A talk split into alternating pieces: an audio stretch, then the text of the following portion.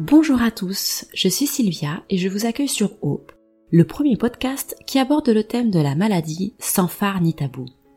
Ici, vous entendrez des femmes et des hommes vous parler de leur quotidien chamboulé par l'arrivée de la maladie.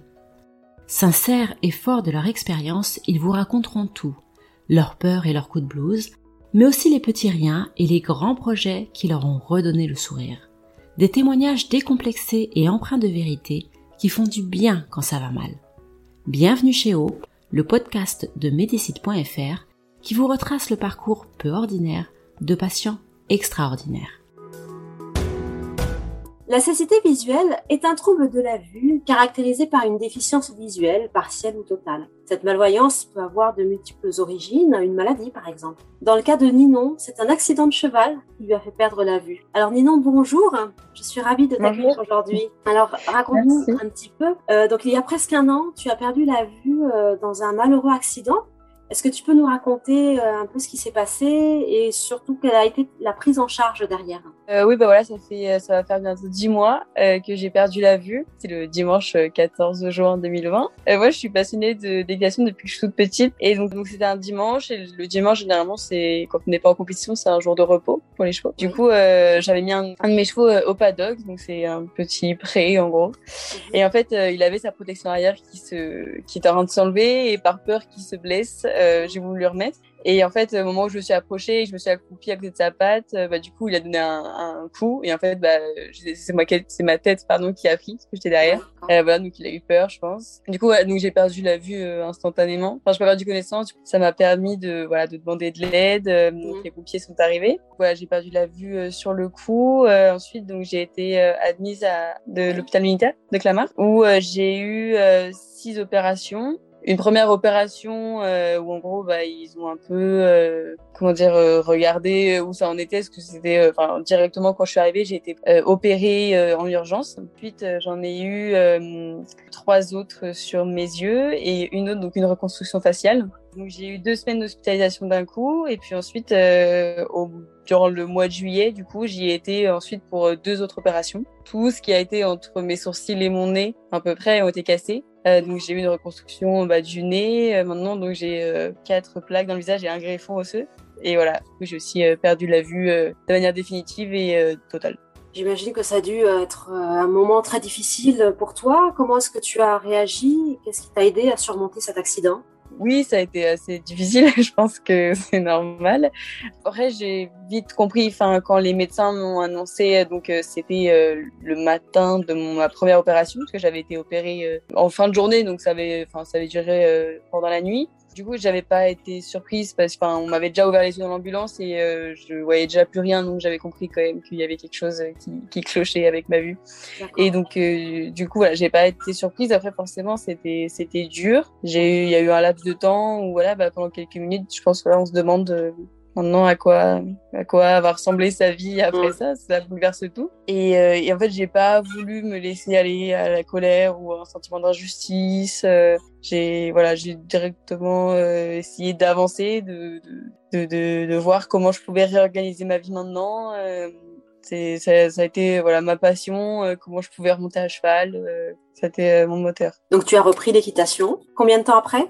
Au début, euh, mon médecin m'avait dit que je devais attendre quatre mois pour en fait que mon, mes, mon visage se consolide, euh, parce que j'ai eu une, quand une grosse reconstruction. Vers euh, mi-septembre, euh, j'ai pu remonter, donc euh, voilà, donc trois mois, un peu moins de trois mois après. Bah dis donc, faut du courage pour remonter euh, après après cet accident. Qu'est-ce qui t'a aidé au quotidien à vaincre les défis, les nouveaux défis que tu as dû rencontrer Je pense euh, mes proches.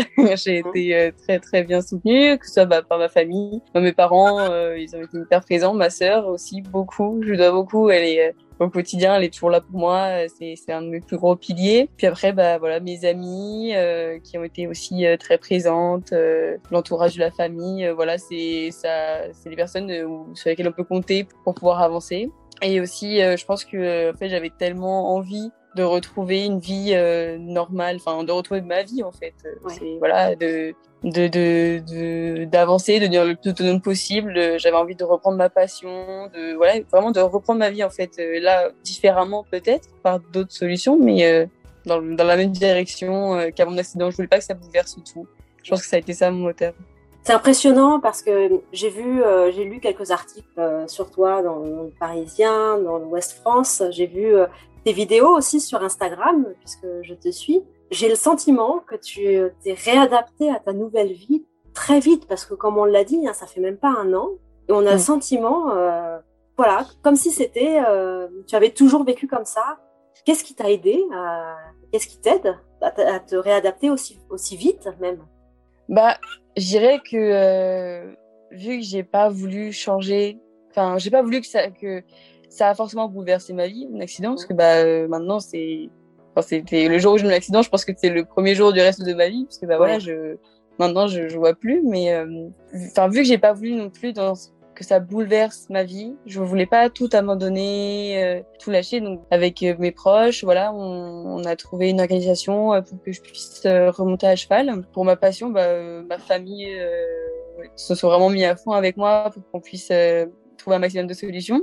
Mmh. mon coach aussi, euh, voilà, mon coach, euh, il a, bah, il s'est adapté avec moi. Euh, on a un peu tenté, voilà, on a essayé jusqu'à temps que qu'on trouve une organisation qui nous convienne à tous, pour que je puisse bah, continuer de monter mes chevaux et de et de pratiquer mon sport. Et aussi, donc, bah, il y a eu la rencontre avec bah, un autre cavalier aveugle qui s'appelle Salim Ejnaini, et donc, euh, bah, lui, il est aveugle euh, depuis euh, peut-être une dizaine d'années maintenant. Donc, du coup, voilà, il a eu le temps de trouver ses méthodes avant moi. Et en fait, je l'ai rencontré et euh, donc pareil, voilà, il m'a expliqué ses méthodes. Donc, c'est aussi une très belle rencontre pour ma famille et moi, parce que je l'ai rencontré peut-être un mois et demi après mon accident. Et du coup, voilà, en fait, ça m'a, déjà, ça m'a donné espoir. je me suis dit, mais en fait, voilà, c'est sûr maintenant que je peux le faire moi aussi. Si, on peut y arriver, moi aussi, je vais y arriver. Je vais remonter à cheval, je vais sauter. C'est un peu ta particularité c'est que tu ne fais pas n'importe quoi euh, à cheval, tu fais pas du dressage, non, tu fais de l'obstacle. Donc pour oui. moi-même euh, une petite cavalière, euh, bah, l'obstacle c'est pas forcément évident. Il faut bien savoir diriger son cheval, il faut être droit, il faut, enfin c'est une technique. Comment tu y arrives? j'ai euh, des acquis euh, parce que j'ai fait bah, de la compétition avant et du saut d'obstacle. Euh, enfin, j'en fais depuis euh, que je suis toute petite. Techniquement, je me repose un peu sur mes acquis de avant mon accident. Mais du coup, en fait, c'est toute une nouvelle gymnastique de, de l'esprit, si je peux dire, en parcours. Du coup, maintenant, il faut que je me fie non plus à ma vue, mais à mon écoute. C'est totalement différent. C'est aussi hyper intéressant dans le sens où, bah, du coup, maintenant, je dois vraiment me focaliser seulement en fait sur mes sensations. À cheval pratiquement en fait avant aussi beaucoup mais du coup maintenant vraiment euh, pour tout ce qui est bah, mes abords euh, savoir quand est-ce que mon cheval va prendre l'appel bah je dois me concentrer à je dois me remémorer chaque mouvement apprendre euh, les mouvements que ma jument va faire quand elle va voir l'obstacle pour essayer bah, d'être le plus en phase avec elle. Et tu dois lui faire confiance aussi? Encore plus qu'avant. Euh, oui, faire confiance aux personnes qui me guident aussi à la voix. Est-ce que tu as la sensation que euh, ta relation avec euh, tes chevaux a changé? Oui, oui, je pense. Parce que voilà, je pense que ils sentent qu'il y a un changement. Après, il y a la jument avec laquelle je saute, je la monte que depuis que je suis non voyante. Du coup, voilà. Mais ma jument à moi, je saute pas encore avec elle, mais je la monte donc sur le plat. Et euh, oui, je pense qu'il y a un changement. Je pense qu'elle sent quand même que, que quelque chose s'est passé, que moi, je suis euh, tout à fait pareil euh, là-haut. Mais euh, je pense qu'elle, du coup, elle se canalise plus, elle est hyper à l'écoute. Euh, elle est très attentive à ce que je lui demande. Euh, en parallèle, tu as tes études. Comment ça se passe? Comment est-ce que ça, comment ça a chamboulé ton, ton quotidien d'étudiante? Bah ça l'a, si ça l'a chamboulé, mais euh, pas tellement parce que bah, j'ai pu rester dans la même école. À donc je suis au lycée euh, Diagonal à Paris. Mm -hmm. Je fait, j'étais en cursus sport-études mhm. euh, avant, donc qui me permettait en fait d'aller en cours le matin et d'aller m'entraîner euh, l'après-midi. Et du coup, voilà, bah, enfin mon école a été géniale avec moi. voilà, ils ont été hyper présents quand j'étais encore allongée sur mon lit d'hôpital, euh, j'ai mon directeur euh, qui m'a dit maintenant, euh, Thiago, c'est ta deuxième famille et ils ont tenu leur promesse parce que vraiment ils, sont hyper à l'écoute de, bah, de, de, ce que j'ai eu besoin, voilà. Du coup, j'ai fait donc j'ai fait ma rentrée en septembre en terminale avec du coup quelqu'un qui vient de m'aider pour noter mes cours parce que bah, je savais pas encore taper sur mon ordinateur. Donc du coup voilà, puis j'ai eu des profs vraiment incroyables aussi qui qui ont su s'adapter alors que c'était aussi une première pour eux. En plus, j'imagine que le contexte actuel facilite pas les choses pour toi. Non, non, forcément.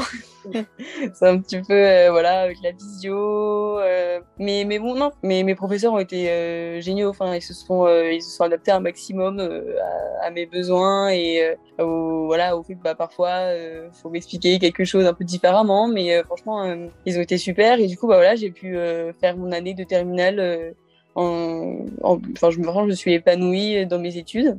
Euh, voilà, j'ai fait des matières qui me plaisaient et j'ai vite trouvé des solutions euh, euh, aux, aux, problèmes que je pouvais rencontrer. Donc, euh, bah, au début, euh, je savais pas trop comment faire. Pour, par exemple, je suis en littéraire, donc en classe, faut lire des textes. Enfin, du coup, au début, il y avait un ami de la famille qui, qui venait avec moi et bah, c'est un peu compliqué du coup de lire à voix haute, avoir tout mmh. dans sa tête. voilà, voilà. Mais au fur et à mesure, voilà, on trouve des solutions. Moi, j'ai su m'adapter au fur et à mesure avec bah, VoiceOver, avec mon téléphone. Donc euh, voilà, maintenant en classe, euh, voilà, si, enfin, je me débrouille quoi.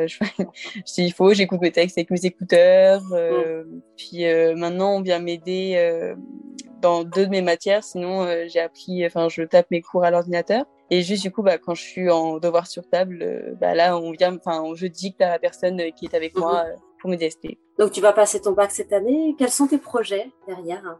J'aimerais pouvoir faire euh, ou alors une double licence euh, de lettres philo euh, ou alors rentrer en, en, prépa littéraire. Voilà, ce serait mes. Et ensuite, bah, je sais pas trop encore mes métiers, journalisme, édition, je sais pas trop.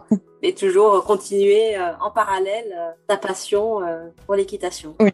Oui, bon, c'est super. Est-ce que tu aurais un conseil à donner? Personnes qui peut-être comme toi ont vu du jour au lendemain leur vie euh, complètement euh, chamboulée euh, bah, Des conseils qui se basent sur mon expérience. Je pense qu'il ne faut pas voir ça comme un bouleversement radical de sa vie. forcément, voilà, ça, va changer, c'est sûr. Faut continuer à avoir les mêmes objectifs. Euh, juste, bah, faut apprendre à les, à les appréhender un peu différemment. Mais je pense que, euh, voilà, si on veut vraiment quelque chose, euh, on peut l'obtenir. faut pas forcément écouter les gens autour de soi. voilà, par exemple, bah, moi, si je prends mon exemple, on m'a souvent dit, non, mais il y a pas dressage, c'est oui. l'anti-sport, c'est plus sécuritaire et tout. Sauf que, bah, voilà, moi, ce que je fais, c'est du CSO et j'en fais de toute façon. Mm. Donc, voilà, je pense vraiment que euh, quand on veut, on peut. Il faut vraiment, il faut se faire confiance et euh, il faut voir ça. Il euh, faut avancer coûte que coûte, je pense. Il faut apprendre à faire différemment, mais il faut pas que ça bouleverse tout dans nos vies. Je pense que voilà, faut vraiment continuer à avoir les mêmes objectifs en tête, juste trouver différentes solutions et continuer à avancer quoi qu'il en coûte. J'imagine que tu vas bientôt commencer à préparer tes prochains concours. Hein. J'espère. Au fur et à mesure, on rajoute un obstacle à chaque fois. Moi, j'ai vu hein, déjà, tu, tu es à combien? Cinq obstacles, c'est ça? Euh, Là, oui, je suis à non, enfin, quatre obstacles et un double. ah oui, c'est ça. Bah écoute, en tout cas, euh, bravo. Bravo pour ton courage. Merci. Euh, parce qu'il en faut, déjà pour remonter à cheval, mais surtout pour voir la vie du bon côté, euh, mhm. malgré une situation qui aurait pu effectivement être euh, un, obstacle pour toi. Mais euh, tu as réussi et tu arrives à le surmonter au quotidien. c'est un vrai, un bel exemple en tout cas que tu donnes. Bon courage pour ton bac. Et, Merci. Arrive à grands pas. Et puis bon bonne continuation. Et j'espère un jour te revoir sur les concours. J'espère. Merci beaucoup. Merci à toi.